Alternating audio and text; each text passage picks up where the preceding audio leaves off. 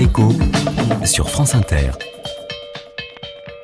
L'Allemagne est-elle vraiment un modèle Modèle. Modèle, un modèle Modèle allemand. Le modèle allemand Ah, le modèle allemand. Est-ce qu'il n'y aurait pas des choses à prendre chez les Allemands pour améliorer les choses chez nous? Je ne dis pas que c'est génial l'Allemagne. Philippe Manière, Je ne dis pas que c'est génial. ancien directeur de l'Institut Montaigne. Je dis qu'objectivement, les protections sont moindres et que presque tout le monde est au boulot. Point barre. La flexibilité de l'emploi n'a pas mené à un décollage économique. Sabine Ragnier, La flexibilité de l'emploi a juste distribué les heures de travail autrement, porte-parole du syndicat Ferdi. mais au prix d'une division du marché de l'emploi. Il y a ceux qui travaillent beaucoup et longtemps et ceux qui travaillent peu d'heures et ont un salaire très bas. Est-ce que l'Allemagne est un bon Modèle. Un modèle modèle? Un modèle de flexibilité. De nombreuses personnalités vantent le modèle allemand. Mettons en effet que le gouvernement Pierre Gattaz, président du MEDEF. Prenne ses responsabilités aussi, comme Schröder et Hertz les ont prises en 2003. Peter Hart, Une économie qui veut croître initiateur des réformes du marché du travail allemand. a besoin à la fois d'emplois à temps complet, d'emplois à temps partiel, mais également de ces petits emplois. Nous avons besoin de flexibilité.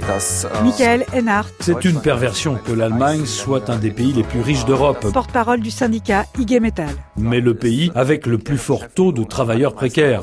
Modèle. Modèle, un modèle Le modèle allemand Non, le sujet c'est le modèle. C'est ça le sujet. Est-ce que c'est un modèle? Jean-Luc Mélenchon, On n'a pas le droit de faire des excédents au-delà d'une certaine proportion. député La France Insoumise. Parce que ça veut dire qu'on le fait au détriment de tous les autres. C'est ça que font les Allemands. Ce sont les passagers clandestins d'Europe. Sur nos excédents, Angela Merkel, nous pourrions en investir un tiers, voire plus pour les familles et pour la jeunesse. chancelière allemande. Mais quand on regarde les comptes, il faut des limites et rester sérieux et crédible. Ça vous gêne hein, de on- l'Europe. de critiquer Angela Merkel hein. Mais parce que je pense que, Éric Woerth, euh, franchement, je veux dire que si les Français étaient en Allemagne, ils seraient plutôt heureux. député Les Républicains. Euh, Alors, est-ce que vous auriez- euh, L'Allemagne bashing, il y a des limites. L'Allemagne bashing, il y a des limites. Odile Chani, vous la spécialiste de l'Allemagne, bah, je vais me tourner vers vous. Est-ce que les Allemands, dont on dit qu'ils sont prêts à, à réélire Angela Merkel, est-ce que les Allemands ont des raisons de faire, des raisons économiques de faire du dégagisme? Non En fait, euh, pour être un petit peu euh, provocatrice, on peut dire que le bilan d'Angela Merkel, il est plutôt positif. hein. Euh, quand elle est arrivée au pouvoir, euh, en- enfin, quand la première coalition qu'elle a, a- présidée est arrivée au pouvoir en 2005, taux de chômage était à 10%, euh, déficit des administrations publiques était supérieur à 3%, la dette était supérieure à 60%. Euh, et en fait, elle a, elle a réussi, enfin sur tous les mandats, euh, les trois, les trois euh, coalitions euh, qu'elle a gouvernées. Elle a un bilan qui est plutôt très bon. Alors, allez-y, quand donnez-nous on- les quand chiffres. on regarde, par exemple, le taux de chômage, on est inférieur à 4%.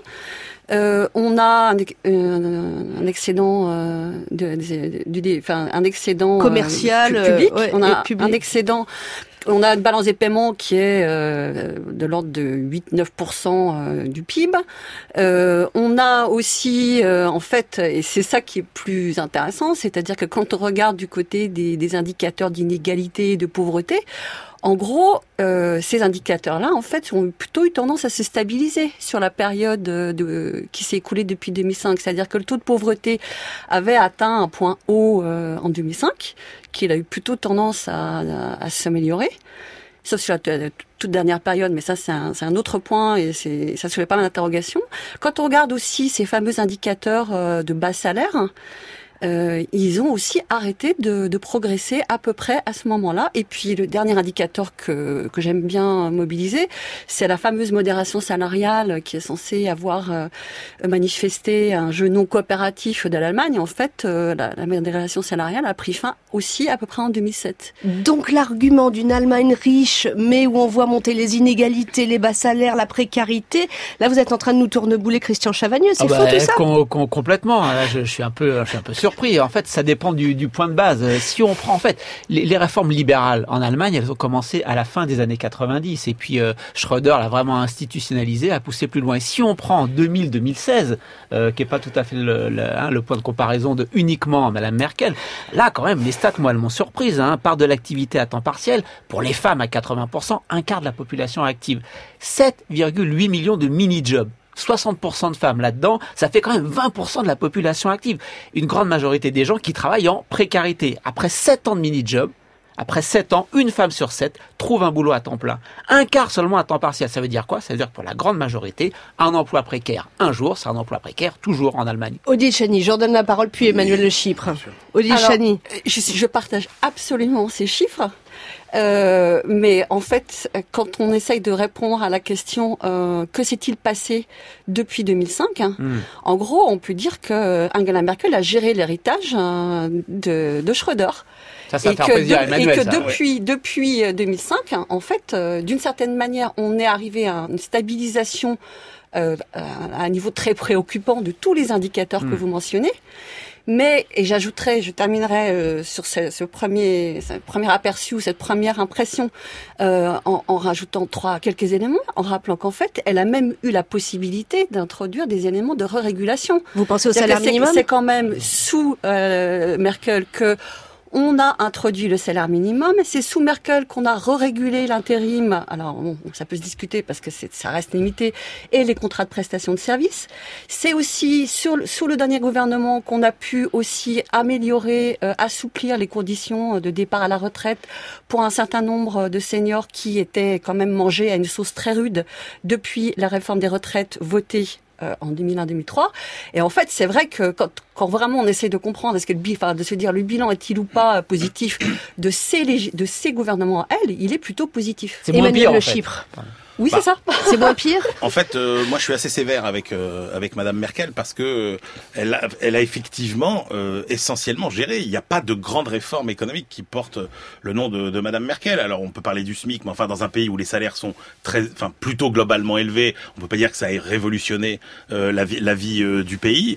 Elle a, elle n'a fait que gérer. D'ailleurs, son, je crois comment, c'est comment, euh, euh, Mouti, on l'appelle, euh, c'est-à-dire, euh, voilà, c'est c'est la mère de famille qui a géré euh, des réformes qui ont effectivement. Alors, il y a toute une série de réformes. On va pas revenir sur les réformes Hartz. Moi, je veux souligner une réforme qu'on oublie souvent et, et qui résonne par rapport à nos problématiques en France aujourd'hui, c'est qu'il y a eu une réforme de l'éducation.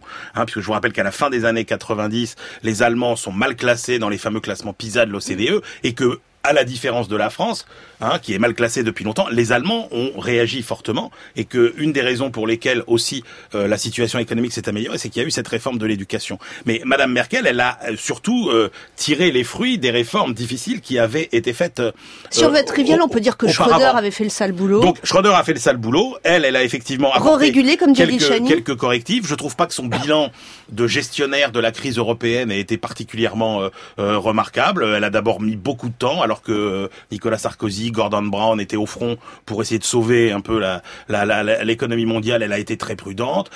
L'Allemagne a essentiellement euh, contribué à cette austérité excessive qu'on a connue euh, en Europe, et là je serai d'accord avec Christian. Donc moi je suis pas impressionné par le bilan de, de, de Madame Merkel, et sur la sur cette affaire, effectivement, je suis plutôt d'accord avec Odile sur euh, ce myte de, de, de la pauvreté qui a explosé. Ah, Alors, mythe, alors.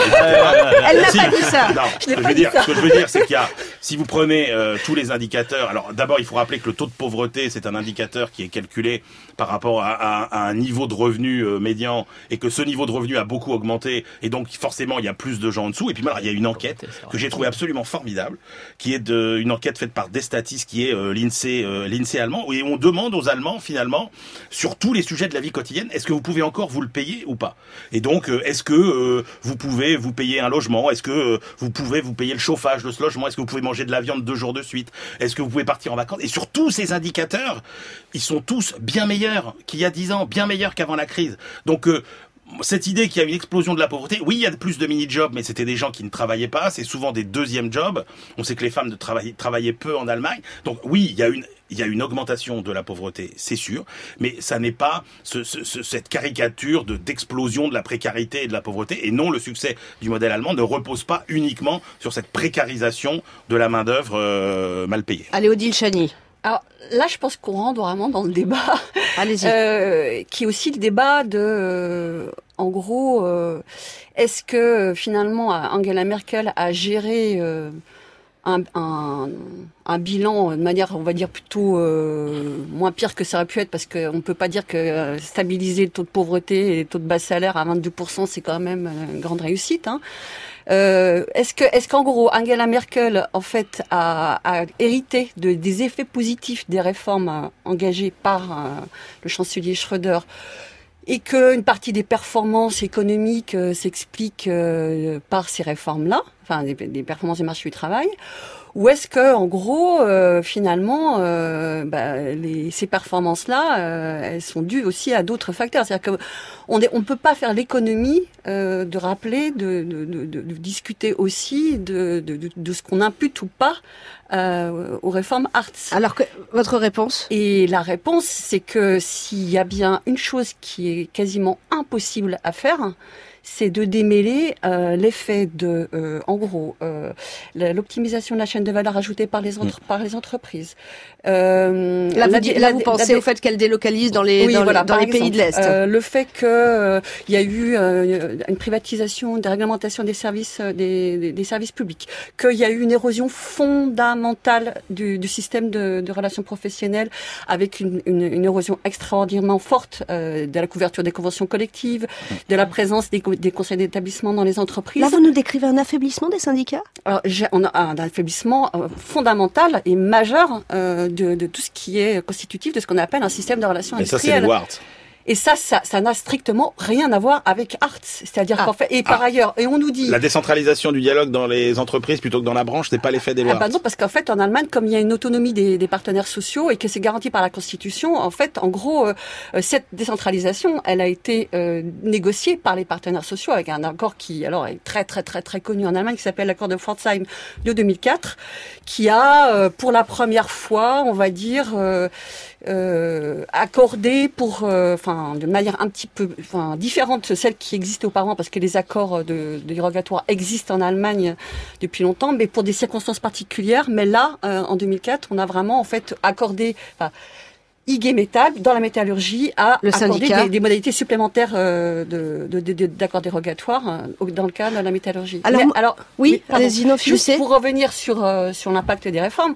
En gros, euh, le dernier point, c'est qu'on dit on dit souvent ah les mini jobs, euh, c'est quelque chose qui a été créé par les lois par Ars. En fait, les mini jobs euh, c'est, ça existe depuis euh, la fin du 19e siècle. Euh, c'est, ça a été, alors ça, on n'arrête pas. Les Allemands n'ont jamais, n'ont jamais arrêté de se mettre d'accord sur, que, enfin, est-ce que c'est bien, pas bien, etc. C'est sûr que ça, c'est des emplois qui en fait. Mais ça a explosé. Mais ça n'a pas du tout explosé. Pas du tout. Ce qui a explosé euh, avec les mini-jobs, d'abord, il faut avoir, euh, il faut avoir en tête qu'avant, les, euh, avant la réforme de, de, de enfin, avant, avant la réforme des mini-jobs, on ne les comptabilisait pas. Et donc en fait, c'était un objet statistique qui n'existait pas parce qu'on considère en Allemagne que c'est pas des vrais boulots. Et les gens, les gens quand vous les interrogez dans le cadre des enquêtes sur les forces de travail, etc., quand vous leur dites ah est-ce que vous travaillez euh, euh, Oui, euh, non, je suis étudiante. Ah bon, est-ce que vous avez travaillé euh, la semaine passée? Ah oui, peut-être. En Donc fait, différence historique et culturelle euh, de la, entre la France et l'Allemagne. Mais le bilan, le, le bilan, enfin la, la question du qu'est-ce qu'elle a fait comme grande réforme ou pas Effectivement, il faut se dire mais est-ce qu'il y avait des choses à faire? Euh, Finalement, c'est ça. Et ce qu'on pourrait peut-être lui reprocher, c'est qu'il y a quand même des grands défis à venir sur lesquels, euh, pour le coup, l'Allemagne, on, on, on, est, enfin, je veux dire, elle Alors, prépare pas vraiment bien l'avenir. Alors, il y a un sujet quand même sur lequel il faut pas être injuste avec elle et qui, pour moi, pour moi, qui sera son grand acte euh, de ces trois mandats, c'est ce qu'elle a fait pour euh, sur l'immigration. C'est-à-dire la façon dont elle a, euh, dont elle, dont elle met en regard un problème démographique allemand mm. et un problème humanitaire, et qu'effectivement, elle prend une vraie décision euh, majeure qui engage l'avenir du pays sur plusieurs décennies. Euh, ça, pour moi, ça restera un acte fort. Christian Chavagneux, on a beaucoup parlé des Allemands, du peuple allemand, de la population. Que dire des entreprises? Est-ce que, est-ce que les entreprises, elles, elles ont une raison de faire du dégagisme? Euh, Les entreprises, elles ont euh, plusieurs problèmes. Il y en a un qui est euh, comment est-ce qu'on se finance en Allemagne aujourd'hui? Et là, on voit que le secteur bancaire, euh, c'est un point de fragilité énorme. On l'a vu l'actualité de ces derniers jours. Une des plus grandes banques allemandes va peut-être se faire racheter par BNP Paribas ou par Unicredit, la banque italienne. Les Landesbanken, l'Allemagne, c'est un, un, pays décentralisé. Donc les régions ont plein de pouvoirs. Il y a des banques régionales. Ces banques régionales, au moment où on a dit bon, euh, les, les, les, les, banquiers centraux, ils contrôlent peut-être pas bien leur banque, on va faire un contrôle au niveau européen. Les Allemands, ils ont mis la barre à, à un certain niveau pour être sûr que leur petite banque, elle passerait sous le radar du contrôle des banques de, de, du superviseur de la Banque Centrale Européenne. Pourquoi? Parce que c'est plein de cadavres dans les placards. Donc vous avez tout ce système de petites banques régionales, c'est bourré de crédits complètement pourris et ça les Allemands veulent pas qu'on aille regarder. Et puis vous avez euh, la banque malade de l'Europe, c'est la Deutsche Bank. Il y a une grande banque internationale en Allemagne, c'est la Deutsche Bank. Elle est complètement pourrie. La seule banque européenne qui ne va pas assez loin dans la mise en œuvre des meilleurs contrôles des risques et tout c'est la Deutsche Bank. Donc voilà, il y a les entreprises, il y a ce problème de, de, de, de la banque, il y a quelque chose qui va très bien, c'est le nucléaire. Et là, là, je ne serai pas d'accord avec Emmanuel pour dire qu'elle n'a rien fait. C'est que oui, il y a les migrants, mais le nucléaire, c'est un boom industriel, un changement industriel incroyable. Et puis il y a la fameuse cogestion quand même. Même si les conventions collectives ont moins couvertes, il faudra quand même dire un mot de la cogestion. Et et puis il y a, y a, le problème aussi de, de l'investissement. On a on a un écono ce qui est quand même un énorme problème pour les entreprises. Oui, c'est un défi. L'Allemagne n'a pas n'investit pas assez et quand on a les comptes, enfin ni au privé ni au public, ni, ni, dans le privé ni dans le public. Et quand vous avez des excédents euh, budgétaires, mais que vous avez aussi euh, un investissement public dont la valeur ne cesse de se dégrader euh, au fil des années, avec des problématiques sur euh, la qualité des réseaux euh, téléphoniques, on va en parler, Emmanuel, la qualité des réseaux routiers, etc. Oui, c'est un pays qui et, et, et même des écoles, etc. bref, c'est un pays qui devrait dépenser plus pour son avenir. Alors, on va revenir sur chacun des points là évoqués euh, par Christian Chavagneux, mais je vous propose d'abord euh, d'écouter un des économistes stars, on peut dire, un des économistes qui fait bouger le pays en Allemagne.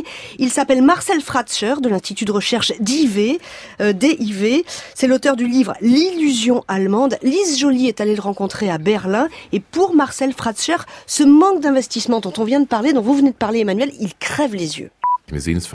Ça se voit avant tout dans les transports. Chaque année, entre 7 et 10 milliards d'euros sont nécessaires pour garder en l'état les infrastructures dans les transports. De nombreux ponts sont en piteux état. De nombreux ouvrages autoroutiers doivent être fermés car ils ne sont plus praticables. Et nous le constatons aussi euh, dans le numérique. L'Allemagne a une très mauvaise infrastructure numérique, une vitesse de transmission très basse, qui est un problème pour les entrepreneurs. Nous voyons ça aussi dans le domaine de l'énergie.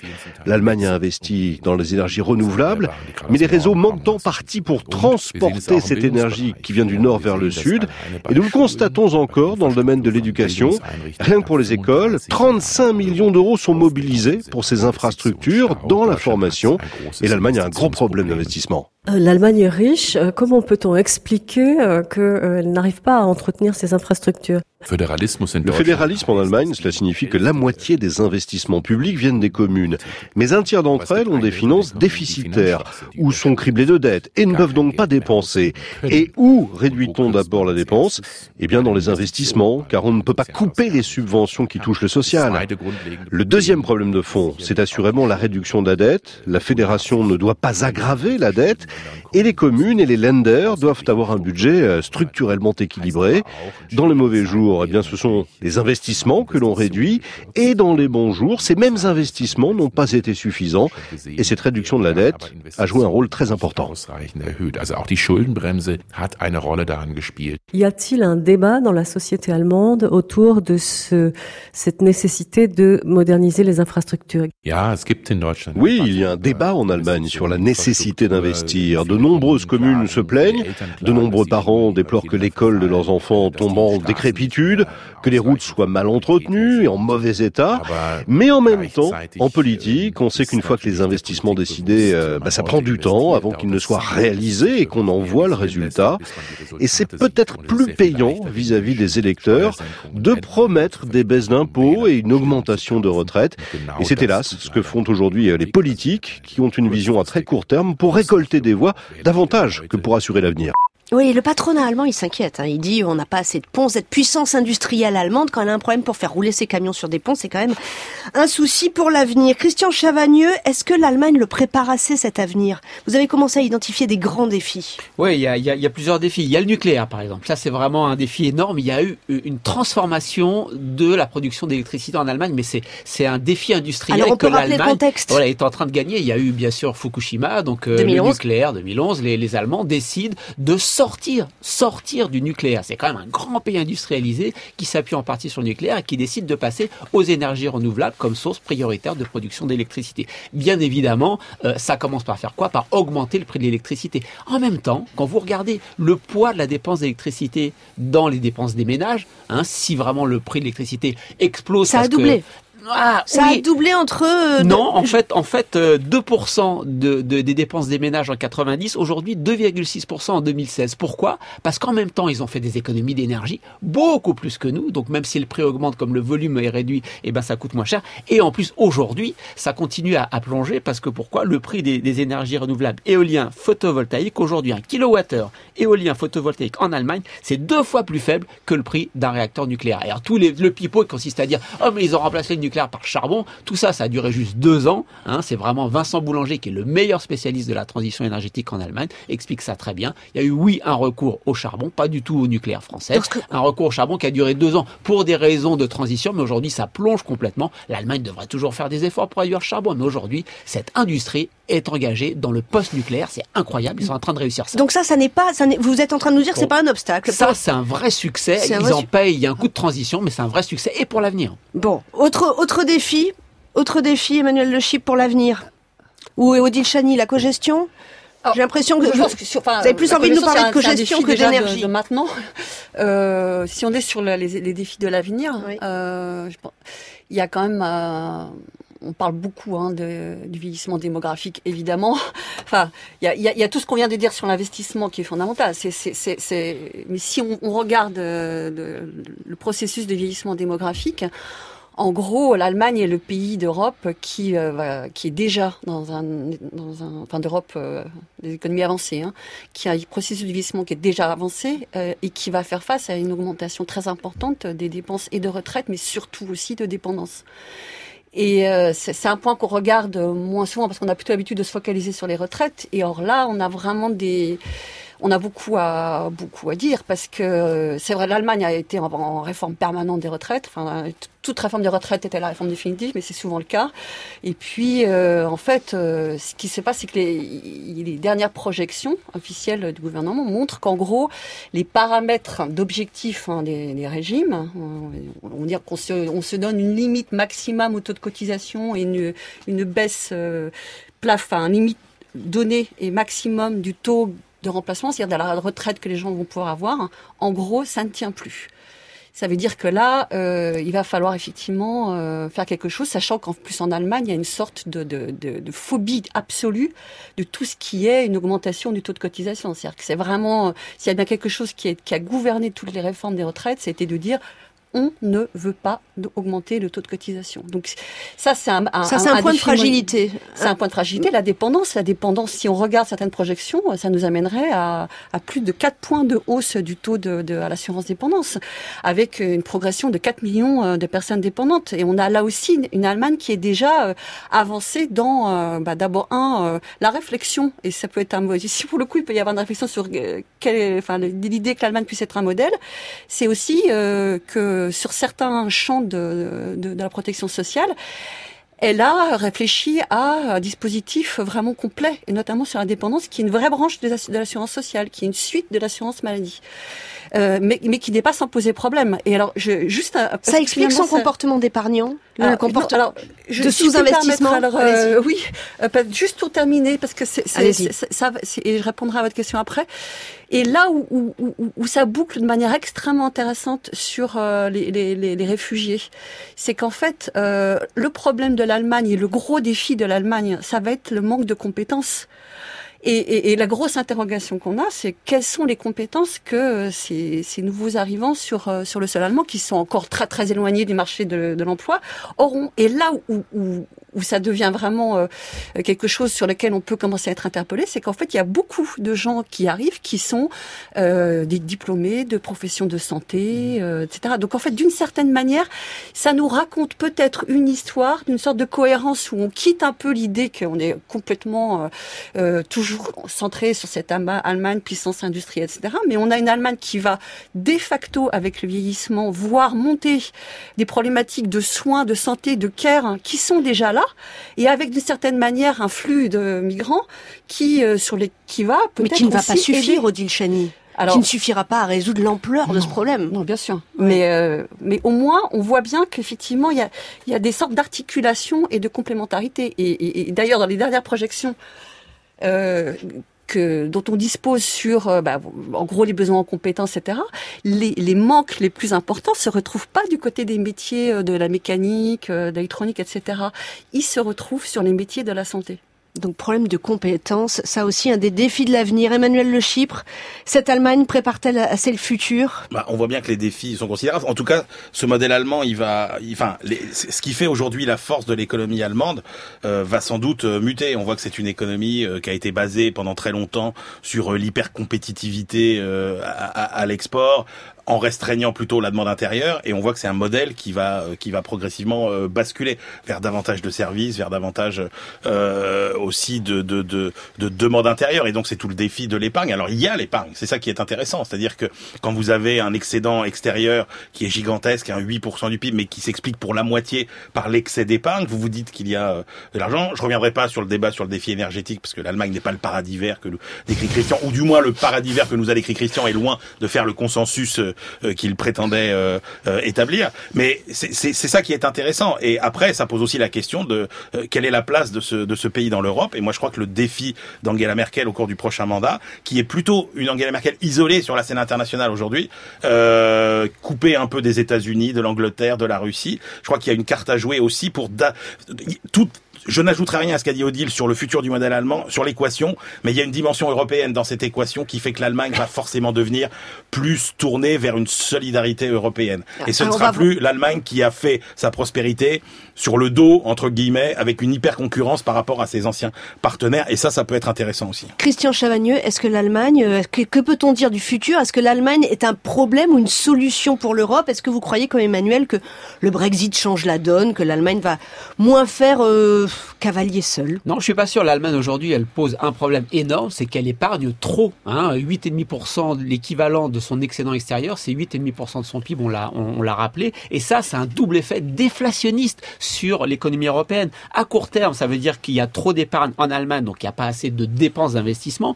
publiques et privées, on l'a rappelé tout à l'heure. Mais du coup, euh, vous savez, l'Allemagne, c'est le seul pays de l'OCDE où les nouvelles dépenses d'investissement public sont inférieures à l'usure des équipements. Donc on est vraiment sur un pays qui est en train de se dégrader complètement. Et à moyen long terme, elle n'investisse pas dans le développement de l'Europe. C'est pas possible d'avoir, quand on a un grand pays industrialisé, un excédent d'épargne aussi important. Il faut le redistribuer. Or, cet argent qu'elle a en excédent, elle ne le redonne pas à l'Europe. Elle l'envoie dans le reste du monde. Donc, effet déflationniste de court terme et de moyen terme.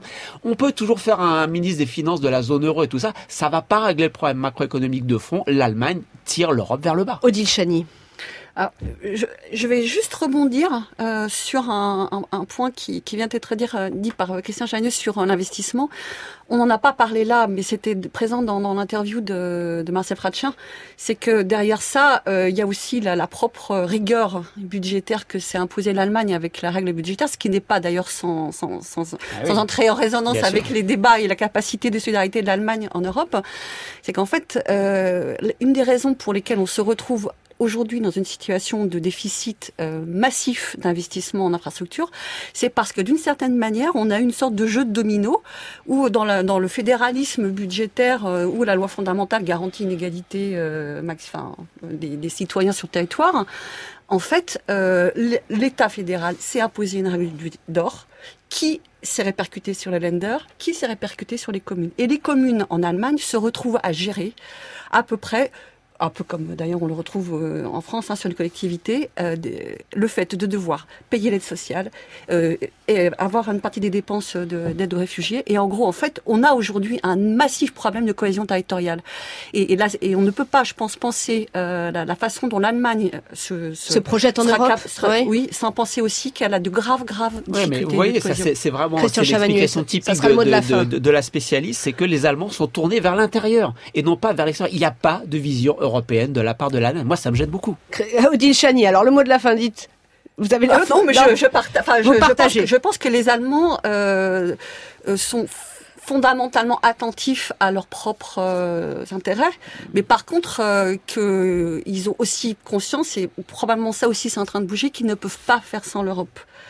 Et ça, c'est quelque chose qui est nouveau euh, et, et, c'est aussi toute l'interrogation euh, du prochain, de la, prochaine coalition. Emmanuel Le Chypre bah, C'est un pays qui a fait beaucoup d'efforts, qui a donné aussi beaucoup euh, à l'Europe et qui légitimement a le droit de considérer que euh, c'est pas forcément euh, euh, tous les autres pays voisins qui sont plutôt mal gérés qui doivent leur, leur, donner des leçons de solidarité européenne. Donc, mais, mais, mais, mais toutes les tendances lourdes qu'on a décrites, la démographie, etc., font qu'il y aura sans doute une, une Allemagne moi je crois plus européenne quand même dans les années qui viennent. Emmanuel Le Chypre, Odile Chani, Christian Chavagneux, merci à vous les débatteurs de ce matin. Odile Chani, je rappelle le titre de votre ouvrage, Faut-il suivre le modèle allemand? C'est édité par la documentation française, écrit avec Sabine Lebaillon et Christophe Blo. Dankeschön à Frau Jolie. Et je vous recommande, amis auditeurs, de ne pas manquer demain le magazine Interception, un reportage sur l'Allemagne vieillissante dont vous nous parliez, Odile Chani, signé Cyril Sauvageau. Euh, ça sera de 9 à 10 sur France Inter.